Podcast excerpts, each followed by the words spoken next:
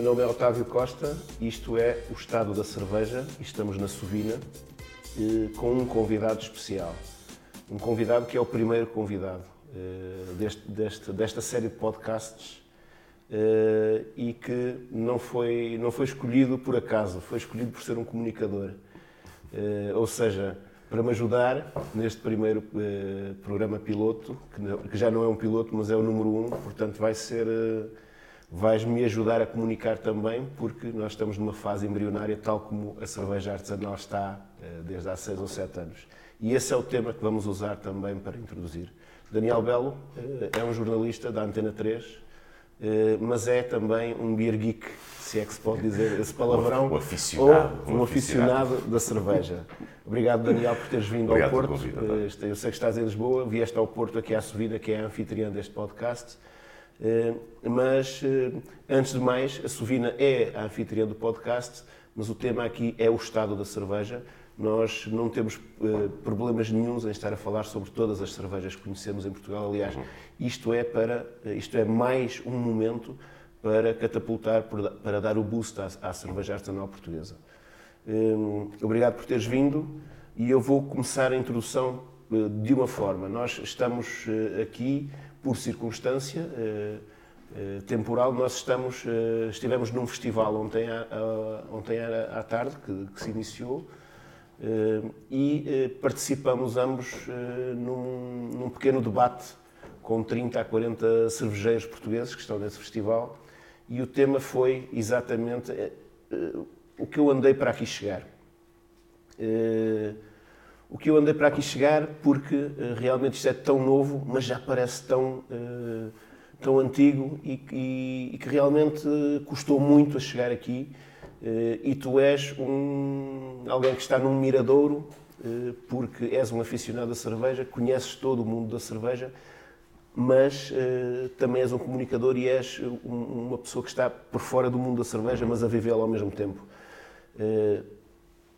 Estes 7, 8 anos da cerveja em Portugal, conta-me um bocadinho como é que os viveste e como é que, como é que os vês, para depois entrarmos realmente na, naquilo que queremos, eh, que queremos falar sobre o tema base desta, desta, desta conversa. Olha, começar por agradecer o convite, antes de mais nada. Uh, eu e a minha história com a cerveja uh, anda, quase, anda quase par a par com a história da cerveja artesanal aqui em Portugal. Eu, no, eu era um consumidor de cerveja normal, industrial, como todos os portugueses. Eh, bebia algumas cervejas estrangeiras, mas não tinha grande contacto com o mundo daquilo que é a cerveja artesanal e do craft. Até ao dia, e aqui é, é interessante porque como a vida se cruza com estas coisas, eu bebi a minha primeira cerveja artesanal no dia que eu sabia que ia ser pai. Eh, a minha mulher, desconfiávamos que ela estava grávida, estávamos em Guimarães, eh, e um amigo meu levou-nos a jantar, um amigo meu de Guimarães, e à mesa chegou uma garrafa que dizia cerveja artesanal do Minho uma coisa que eu nunca tinha visto, um rótulo até bastante uh, trabalho mais ou menos amador, digamos assim, percebia-se que aquilo era mesmo craft, era mesmo artesanal. E eu quando bebi aquela cerveja, uh, houve um clique, uh, houve uma noção clara de que havia um antes e depois na minha vida de bebedor de cerveja quando eu dei aqueles primeiros golos, que era ao invés de sentir aquele amargor, aquele aguado que é mais característico de uma cerveja mais industrial, havia ali muita coisa a acontecer naquele copo. Havia um outro tipo de amargor, havia um sabor a cereal, eh, havia muitas coisas que me despertaram a atenção, a ponto de eu começar a beber aquela cerveja como, como se bebe um vinho, por assim dizer. E eu, isso espantou-me, porque para mim a cerveja era uma bebida rápida, era uma coisa refrescante eh, que passávamos à frente. Isso despertou em mim um, uma atenção redobrada sobre o que estava a acontecer nesse paralelo em termos de mercado português, porque estavam a começar a surgir algumas marcas que eu depois vim descobrir, a Sovina foi a primeira uh, que eu apanhei, e neste tempo, estamos a falar, agora o meu filho tem 6 anos, devemos estar a falar à volta de 6 anos e meio, 7 anos, uma coisa sim, assim do 2013, género. 2012, uh, talvez. Sim, e comecei a andar e, e comecei uh, a perceber que havia um movimento que estava a iniciar-se. Ao princípio ainda um pouco titubeante, porque havia alguma discrepância, por exemplo, em termos de consistência entre lotes, na, na, nas mesmas marcas, mas são dores de crescimento, são eh, as coisas que começam a acontecer. Eu próprio comecei a ganhar uma certa, não digo tolerância, mas uma certa, dar uma certa margem aos cervejeiros porque percebia que a coisa estava a começar a acontecer. E nestes últimos anos foi com, com indisfarçável alegria, posso dizer, que tem acompanhado não só o surgimento de, de muitas e novas e boas marcas de, de, cerveja com, espalhadas pelo país, que também é uma coisa muito interessante, mas também eh, acompanhar o, o, crescimento e a consolidação eh, das marcas portuguesas. Ou seja, eh, agora, neste momento em que estamos, em 2019, eu tenho a certeza absoluta que quando vou buscar uma craft portuguesa, tenho eh, uma craft de qualidade, tenho uma cerveja que amplifica tudo aquilo que eu quero numa cerveja e às vezes até me surpreende porque os cervejeiros fazem muitas invenções, fazem muitas coisas bonitas, experimentalismo. muito experimentalismo e eu continuo, apesar de beber cerveja este tempo todo e já ter bebido centenas de cervejas diferentes, continuo absolutamente maravilhado eh, quando às vezes, ainda ontem bebíamos uma cerveja com morangos e beterraba. Eh, e eu, eu bebo, bebo aquilo eh, e olho, fiquei até um pouco espantado, porque luzia, grey pale e tal, mas de repente beterrabas com o terroso da beterraba, com o morango, com a acidez do morango, uma cerveja super refrescante e, e, e a mim espanta-me como a criatividade dos cervejeiros eh, é uma coisa que não tem limites. É uma coisa que não tem limites. E, e dizia-me um já há tempos, é para tudo o que se puser numa panela para ferver, podemos fazer cerveja com aquilo, é só, o limite é a nossa imaginação. Eh, e eu agora tenho, eu oriento o meu consumo de cerveja 90% eh, da cerveja que eu bebo é cerveja artesanal e cerveja artesanal portuguesa. Os outros 10%, a maior parte também é cerveja artesanal, mas estrangeira e alguma cerveja industrial. E eu continuo, 6, 7 anos depois de ter começado a beber cerveja artesanal, exatamente com o mesmo encanto tinha nos primeiros dias, quando eu vou, eu faço os meus safaris cervejeiros, vou às lojas de especialidade, levo garrafas para casa eh, e há um ritual, os meus filhos, até de 6 e 3 anos, pedem-me para cheirar a cerveja. Deixa-me cheirar essa, pai. Porque eu, todos, todos ao jantar, eu bebo uma cerveja diferente, provo a cerveja. Isto está a ser gravado. só cheiram. Só, só, cheiram, eles só cheiram a cerveja. Um, e eles próprios já, começaram a, a, a ver-me uh, a beber cerveja e a perceber como é que eu me relaciono com a cerveja é interessante. E a minha mulher, que não tinha um grande gosto de cervejeiro, era mais para o vinho, já me acompanha nas provas, já tem estilos de, de cerveja que, que, gosta de beber e eu tento sempre complementar e dar-lhe coisas novas a conhecer e sempre coisas de grande qualidade. Este é que para mim é o ponto muito essencial uh, quando eu falo da cerveja portuguesa. É que o nível qualitativo que nós temos hoje não envergonha na comparação com cerveja nenhuma de lado nenhum. E isso para mim é uma alegria absoluta, o saber que posso ter, ao virar da esquina, uma fábrica, um cervejeiro que quando eu abrir aquela garrafa me, me produziu uma cerveja de classe mundial feita ali ao lado é um, orgulho indisfarçável. Por isso, a única coisa que eu posso fazer enquanto bebedor de cerveja e apreciador de cerveja é elogiar e agradecer o esforço que os cervejeiros têm vindo a fazer, não só ao nível da sua perícia, mas também ao nível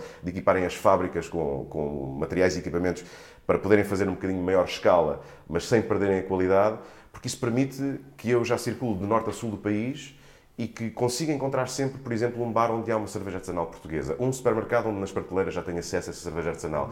E essa lógica do acesso, que era uma coisa também que ao início estava um pouco confinada às fábricas, aos poucos tap rooms que havia, e essa distribuição um bocado uh, familiar, por assim dizer, já agora eh, se alargou a todo o país e eu já consigo, de norte a sul, ir a um supermercado, comprar uma boa cerveja. Eh, quando estou, agora geralmente o que eu faço, eu convido-me para jantar, ao invés da garrafa de vinho tradicional, eu levo garrafas de cerveja. cerveja. Pergunto sempre antes o que, é, o que, é, que é o jantar, que é para tentar fazer um pairing ali mais ou menos. E, e surpreendo as pessoas com cervejas, porque as pessoas, muitas continuam ainda com uma imagem eh, monoteísta do que é a cerveja, aquela cerveja que sempre beberam, e ficam absolutamente espantadas com a qualidade e, sobretudo, com a diversidade das cervejas portuguesas. Mas, mas uh, tudo isto é, é, estás, estás dentro de um encanto Sim, e continuas encantado. Mas uh, uma pergunta bastante objetiva. Tu não achas que, por exemplo, em oito anos que se passam desta revolução, chamada Revolução, uhum. nós, também nós também tivemos em Portugal e temos a Revolução da Cerveja, tu não achas que as coisas já deveriam estar num nível eu não, eu não vou dizer da qualidade da cerveja, porque acabaste de falar Sim. nisso, a qualidade da cerveja está lá e, e isso nota-se porque quando, quando outros cervejeiros cá vêm a Portugal ficam encantados com a cerveja e quando nós vamos lá fora com, com, com cervejas portuguesas a festivais ou, ou a tap takeovers, onde convidam as cervejas portuguesas, eh, toda a gente está num parâmetro eh, de igualdade. De, circunstância de, na qualidade da cerveja. Mas, por exemplo, em oito anos, eh, tu não achas, e foste um veículo, uhum. tu, tu, passaste desde, desde esse, esse caminho inicial, original da, da coisa até um. Uh, aliás, uh, passaste da cerveja artesanal do Minho para a letra, que, uhum. que é, o, que é a marca, é a marca que veio, veio, veio que deu a sequência. Uhum. Um, estes oito anos não poderíamos estar, sobretudo, a parte empresarial do que é uma cerveja, ou do modelo de negócio à volta de uma cerveja, não deveria estar eh, um bocadinho mais evoluído, se é que, se é que posso utilizar esse termo. Porventura, sim. Quando se faz esse, essas coisas, eh, são termos de comparação. Obviamente que claro. nós notamos que está tudo a crescer, que está tudo a evoluir, mas vemos que outros países, eh, à nossa escala, em oito anos fizeram uma evolução um bocadinho maior, um bocadinho melhor, do ponto de vista de empresarial e de modelos de negócio. Esses oito anos não deveriam estar um bocadinho mais à frente? Porventura, sim. Eh, eu, eu atribuo eh, essa falta de velocidade, chamemos-lhe assim, talvez eh, à lógica com que os cervejeiros e os proprietários das, das cervejas encaram o negócio, porque é muito uma questão de amor. Eu tenho percebido isso muito cada vez que falo com um cervejeiro, com, com um proprietário da empresa, há sempre o amor pela cerveja envolvido, e acima de tudo, acima de tudo. E às vezes o amor não é bom companheiro dos negócios, bem sabemos, não é? E há aqui, para mim, eh, duas ou três interrogações que eu sempre coloco quando olho para o mercado cervejeiro. Primeiro, eh, o facto de nós sermos um mercado relativamente pequeno, já com um número considerável de marcas, eh, ou seja, estamos todos a trabalhar numa microescala, e não haver uma perspectiva de, de conjunto, ou seja, de não haver não digo uma associação, não digo uma entidade, mas Sim. de haver, haver um, um, chapéu de chuva. A comunidade ser realmente uma comunidade também noutros aspectos. Precisamente, ou seja, um, uma espécie de, de, de, um chapéu de chuva que pudesse englobar todas as marcas de cerveja e ao mesmo tempo lhes pudesse não só dar visibilidade, por um lado, mas por outro, fazer, como se faz na fileira do vinho, por exemplo, uh, fazer uh, formação empresarial dos proprietários das empresas, dizer-lhes vamos estabelecer aqui um plano de negócio, vamos criar aqui metas podem não ser atingidas, mas vamos criar aqui metas em termos de produção e de, de distribuição, mesmo até em termos de exportação. Eh, vamos eh, trabalhar eh, o, local, porque muitas das cervejeiras artesanais trabalham para o, para o, seu mercado mais próximo. Então vamos trabalhar esse, esse, mercado mais próximo, formando os empregados dos bares onde as cervejas artesanais estão, dando também alguma formação aos empregados dos restaurantes para que eles próprios possam ter a noção tratando como tratam o vinho, a noção com a cerveja, eh, de fazer um aconselhamento às pessoas. Ah, com esta comida ia muito bem esta cerveja, ao invés de simplesmente terem a cerveja na carta e não saberem explicar aquela cerveja. Podia haver esse chapéu, eh, na minha perspectiva, que pudesse dar um, empurrãozinho. Porque nós, nesta altura, já temos 3, 4, 5 marcas que, em termos de, de se quiseres, de linha de produção e de processos e até de escala dentro da nossa, do nosso país, que já estão a um nível bastante aceitável. Ou seja, o modelo de negócio já é mais estabilizado. Está mais estabilizado aí, mas falta ainda uh, o conjunto. Ou seja, ganha-se mais, na minha perspectiva, se, se, se criar uma fileira, por assim dizer, da, da cerveja artesanal, até porque é numa questão de custos, por exemplo. É mais fácil repartir custos quando, quando vai uma embaixada portuguesa a uma feira internacional de grande importância é mais fácil repartir custos por todos do que ir cada um por si. Eh, e a logística é mais fácil, eh, é tudo muito mais fácil. E se calhar o efeito depois é maior. Porquê? Porque com essa aglomeração de recursos, poder-se-ia, por exemplo, criar um stand mais visualmente apelativo, com motivos de interesse que levem primeiro as pessoas a serem atraídas pelo brilho das luzes para ir ficarem pela cerveja. Imaginemos, ah, em vez de ser uma coisa mais modesta, porque o cervejeiro em si não tem meios para isso. Essa é a minha grande interrogação. É que, porque é que até agora não houve ainda essa, essa vontade, eh, ou pelo menos essa oportunidade de todos se juntarem para ganharem escala. E o ganhar escala aqui, nós nunca seremos eh, um produtor incrível porque, em termos de, de, de quantidade, porque o país é pequeno e a capacidade de produção também não é muito, muito grande. Mas em termos de visibilidade, nós podíamos, eh, em termos de, de, de, educação dos consumidores, já podia ter sido, na minha perspectiva, dado um outro salto. Porque eu noto que a mensagem que passa a cerveja artesanal passa sobretudo, e, é, e vejo isto no meu círculo, boca a boca. São as pessoas que gostam, começam a apreciar, que trazem outras pessoas e assim sucessivamente. Mas não há, uh, e utilizando aquela palavra inglesa, não há o awareness global uh, do fenómeno cervejeiro. Ou seja, a maior parte das pessoas, se uma pessoa diz cerveja artesanal, eles não sabem consolidar isso.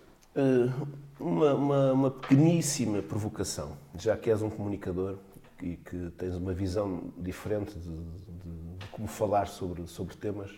Uh, e isto uh, por uma razão simples. Quando, quando com dois ou três amigos que, que tenho, um deles o Mikel, da Mikeller, uhum.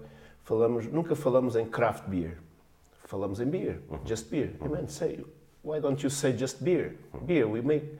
Não achas que, que falar de cerveja artesanal e falar de cerveja já cria no consumidor uma, uma, uma situação de perplexidade, mas afinal não é cerveja Queria. e a outra não é cerveja?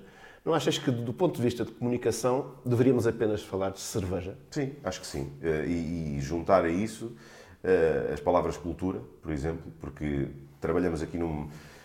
A cerveja é cultura uh, milenar e isso aí também deve ser destacado, até para quebrar um pouco aquele o lugar comum e o fantasma de que, que a cerveja é uma coisa despicienda, que, que, serve para emborrachar e coisas do género, que bebemos em copo de plástico no Sim. festival.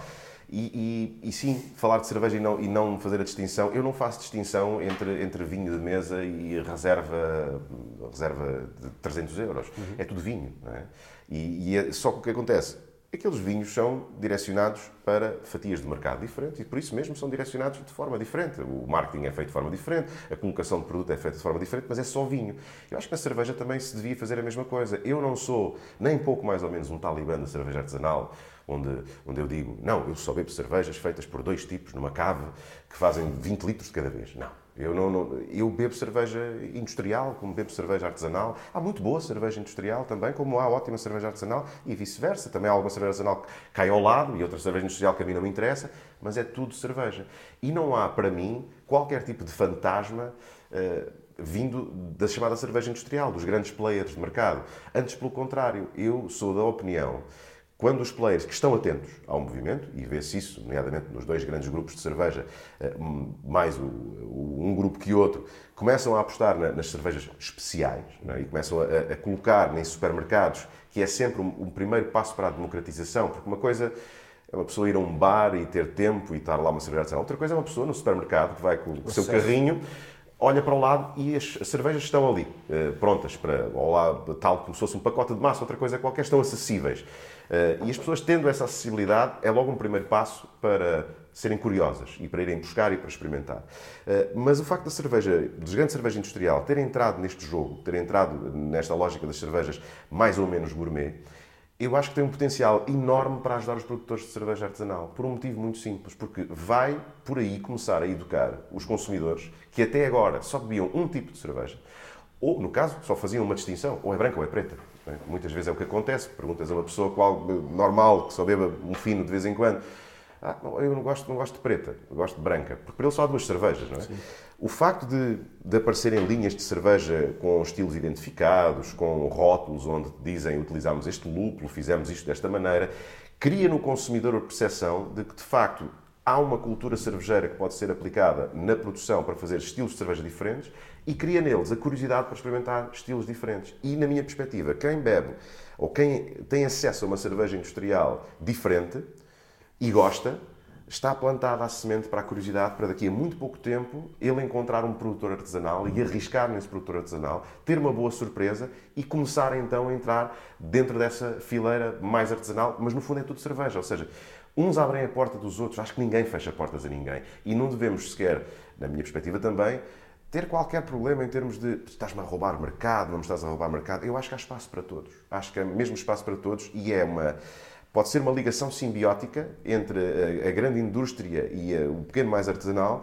Uns podem puxar pelos outros sem qualquer tipo de problemas, porque há um ponto essencial que eu creio que tem que, tem que ser atingido rapidamente, que é a educação dos consumidores. No sentido em que os consumidores têm que perceber que a cerveja não é só aquilo que eles conheciam até agora. E acho que essa é uma das partes que tem falhado mais, porque todo o discurso um, e todo o caminho que a cerveja artesanal tem vindo a fazer é dentro de alguns círculos mais restritos. São poucas as marcas e são poucos os empresários da cerveja artesanal que tentam dar o salto, eh, não colocando, obviamente, uma mainstream, porque não há dinheiro para fazer campanhas de televisão ou Sim. MUPIs, etc.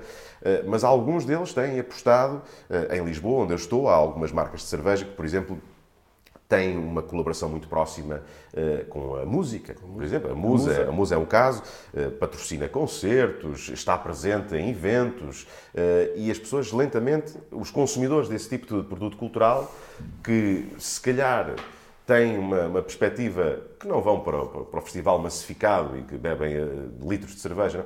podem ter aquela curiosidade, podem ter acesso à cerveja ali e podem de facto entrar, mas na minha perspectiva era necessário um esforço mais global para, para fazer chegar aos consumidores uh, a, a, notícia de que há uh, cerveja muito diferente e que se deve arriscar até na prova da cerveja. Para quem gosta de uma cerveja, é muito natural que, bebendo uma, uma lager industrial, que quando conheça uma lager artesanal perceba imediatamente a diferença. Uh, são ambas complementares, têm ambas o seu lugar, acho que uma não elimina a outra. Uh, eu não sou aquela pessoa que estou com os meus amigos numa esplanada de verão a comer termossos eu não faço questão de ter ali um canhão artesanal com 8 ou 9 graus. Eu bebo bem uma mini ou um fino industrial tranquilo. Tem o seu lugar, eh, mas é preciso eh, fazer chegar aos consumidores essa mensagem de que a cerveja é mais do que aquilo que vocês conheciam até agora e arrisquem. Não tenham medo de arriscar. Mas é mesmo, é, é, aí é o ponto, é o, é o ponto de partida para, para, para, a tal conversa que iniciamos ontem uhum. nesse debate. A mensagem a mensagem de que tu falas e que demos o exemplo, deste o exemplo da musa que que o faz, tem um produto e que o leva aos seus, aos seus consumidores com outras, de outras maneiras, não, não, não impinge apenas, tem aqui a minha contexto, cerveja, tem, um contexto, tem aqui a minha cerveja, ela é fantástica, beba e aprenda a beber cerveja. Que é... eles, não, eles não fazem isso, eles vão por outros canais, vão com a música, vão com... Um, e outra coisa que falaste e que, que é muito interessante de, no nosso país é que realmente, geograficamente, a cerveja está a ser uh, construída e produzida em todas as regiões em Portugal. Exatamente. Isso é uma coisa interessantíssima. Mas a mensagem de levar uma, uma, uma, uma, uma cerveja ao, aos seus targets, aos públicos consumidores, uh, também tem os seus, os seus habitats. Em Lisboa, e como a Musa o faz, ou como a Dois Corvos a faz, ou como a Oitava Colina o faz, não é a mesma coisa que uh, Freixo Bier em Freixo de Espada assim te faz, tem que perceber qual é, o seu, qual é o seu âmbito. E essa mensagem, no fundo, depois uh, uh, traduz-se, a, a, mensagem de, de levar traduz-se na, na eficácia que tem em rentabilizar o produto que está a fazer, porque não deixa de ser um modelo económico. Claro, Eu claro. vivo daquilo. As pessoas vivem do, do, do que estão a fazer. Uh, e, e, e aí eh, voltamos ao tal, ao tal, ao tal problema que, que, com que iniciamos. O produto é bom, eu não sei e não tenho a quem o vender. Exatamente. Eh, e então temos que inventar e, e dar... Canais de distribuição, canais de distribuição, etc. temos que inventar maneiras de eh, marketing eh, pessoal quase uhum. para fazer as coisas. Eh,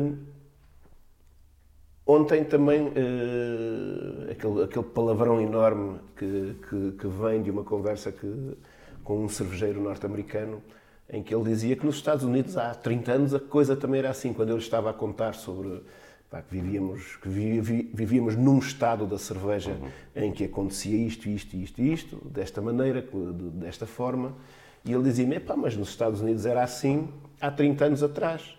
Agora estamos noutro estado da, da, da evolução da espécie. Uh, mas também éramos assim. E, e aquilo que, que, todos nós. Uh, que, o, o, palavrão que, que, que, nos parecia é que nós éramos a, a parte pobre da coisa, éramos o, o lumpen proletariat, que é uma, uma coisa que está no capital do Karl Marx, que é o tipo é um trabalhador, não eu sou abaixo de um trabalhador, eu, eu, não sou do proletariado, eu sou ainda pior, sou quase o farrapo da coisa, eu ando aqui a fazer uma cerveja e a tentá-la vender.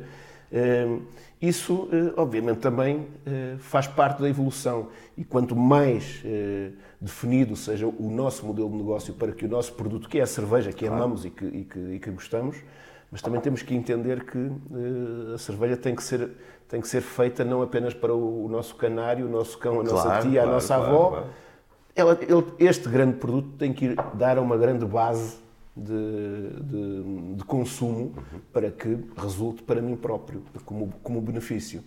E um, esse parece-me que nestes oito anos foi o grande handicap que eh, as pessoas não souberam construir. Não é um handicap porque é um handicap inerente, é um handicap porque não o souberam construir, em grande parte, obviamente há grandes exemplos, há 5, 6, 7 cervejeiras em Portugal que estão, a, que estão a fazer trabalhos muito bons, mas não, não deixa de haver 70 que estão a ter as suas dores constantes de, de, de, nas coisas. Portanto, essa homogeneidade também para chegar ao, ao tal chapéu que tu uhum. dizes, nós poderíamos ter, a comunidade poderia, poderia ter um chapéu, alguém que, alguém que, alguém ou uma entidade, ou eles próprios formarem uma entidade. Exatamente.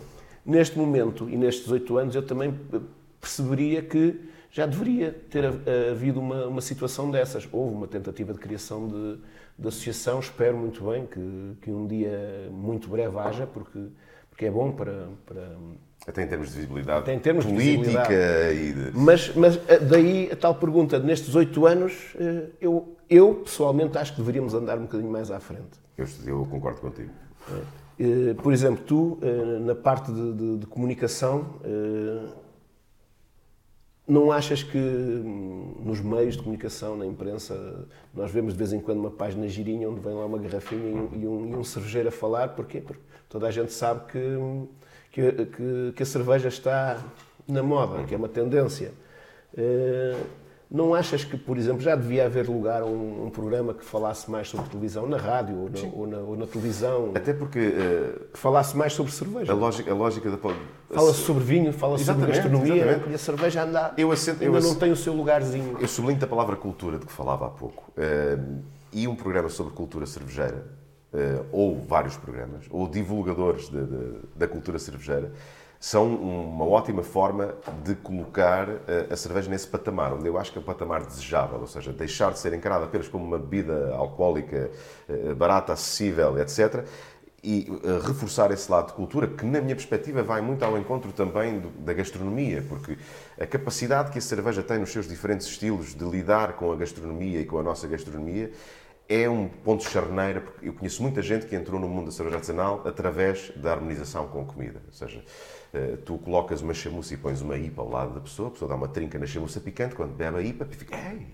isto limpou, limpou a boca, o que é isto? Não sei. Eh, acho que esse é um dos caminhos a fazer. E outro é o caminho da valorização da lógica regional. Eu lembro-me de há tempos ter bebido uma cerveja feita no Alentejo, uh, com pão alentejano e medronho. E eu, aquilo surpreendeu-me. E a cerveja, punk caseiro era o nome da cerveja na altura. Eh, e eu bebi, aquela cerveja e sentia o aziago do pão, sentia aquele o ligeiro travo do medronho eh, cá atrás, uma cerveja preta, uma stout.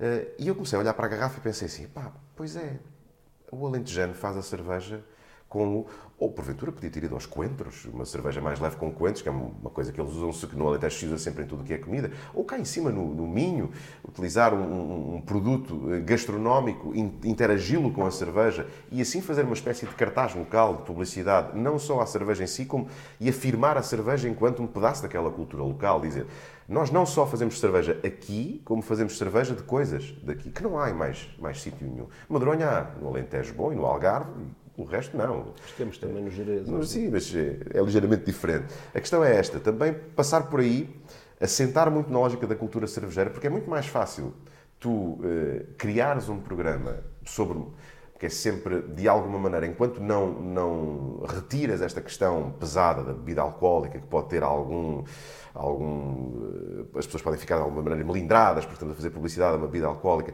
Se não retiras rapidamente esse peso e se não colocas o ângulo em cima do que é a cultura, vai ser muito difícil comunicares uh, um produto como este da forma que tu o queres comunicar, porque entraremos sempre no mesmo caminho. Se tu começares a, a trabalhar este produto uh, como cultura uh, e começares a mostrar o esforço que as pessoas fazem em cada uma das cervejeiras para valorizar essa cultura, porque isto é um, é um trabalho de amor e eu acho que como dizia ao, início, quer dizer, acho que muitas vezes esse amor cega o que deve ser a visão empresarial e não nos permite ir, não nos permite ir mais além, é? porque estamos ali, estamos a tentar, mas depois a coisa é de tal maneira forte que às vezes perdemos-nos quando há uma necessidade de, de, aumentar a escala e pá, isso já é preciso comprar mais fermentadores, já é preciso contactar com outros canais de distribuição, já não sei se quer ir por aí, então deixa-me estar aqui tranquilo. E os produtores acabam por se isolar um pouco na sua cotada e de não terem a capacidade de se projetarem mais além e de se calhar perceberem que aquele negócio de amor que têm pode ser um negócio que lhes ponha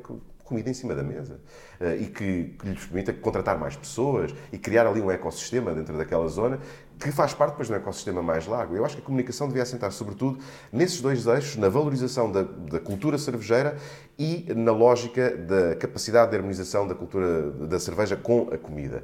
Porque nós somos um povo que gosta de comer e de beber. Eh, é muito mais fácil tu dizeres às pessoas que isto é uma coisa interessante se tu acompanhares aquilo com um claro. prato à tua frente. Claro. E as cervejas, com toda a sua variedade, para cada um, se calhar para as mil e uma maneiras de fazermos bacalhau, há mil e uma cervejas que podem acompanhar aquele bacalhau. É? E as pessoas precisam é de saber isto, basicamente. E, e aí eu volto sempre, porque eu acho que, que seria interessante. Eu vejo noutros modelos de, de, negócio, na música, por exemplo, eu vejo que fora das, da, esfera estatal e das grandes organizações, eh, os players de mercado já se juntam em organizações para compartilhar recursos, etc., e logística para, por exemplo, fazer um esforço de internacionalização dos músicos portugueses. Eh, há associações eh, de cariz privado que já fazem esse esforço. Por que não na cerveja? Por que não ter os grandes cervejeiros que possam ir a um cervejeiro que está a começar, dar-lhes formação, falar com eles, trocarem receitas, uh, colocarem uh, a sua própria a cerveja deles na sua rede de distribuição enquanto teste para perceber se há ou não viabilidade naquele modelo de negócio, dar essa mão e, por outro lado, os cervejeiros pequenos poderem, dentro do seu mercado local, trazerem também outras cervejas de outros sítios do país, colocá-las nos locais onde têm a sua cerveja para as pessoas experimentarem, porque, na minha perspectiva, não deve haver receio de, de concorrência aqui. O mercado ainda está tão. Uh, está pronto a desabrochar, apesar de já estar pronto a desabrochar há muito tempo. Uh, parece que é uma flor que está ali eternamente fechada e que, uhum. e que não abre. Né? Eu acho que, que, que, essa pequena rega podia ajudar esta, esta, este jardim a florescer. Era esta comunicação entre vários e esta união. Acho que é sempre muito por aí. Olha, Daniel, hum, vamos terminar. Eh, terminar agradecendo-te e uh, terminar dizendo que uh, tudo isto que se faz neste momento, a cerveja existe e começam a existir também estes, estes pequenos registros que vão ficar para a história da cerveja em Portugal. Fizeste parte do, da primeira edição de um podcast que eu espero Muito que, me honra. que vai Muito haver muitas. Uh, e daqui a 20 anos ou 30 anos vamos ver esta, esta primeira edição e vamos, vamos, vamos fazer outro balanço da evolução, não ao fim de 8 anos, mas ao fim de 20 ou 30. Um uh, obrigado por teres vindo. Obrigado a ti, foi e, absolutamente. E viva a cerveja. E viva a cerveja.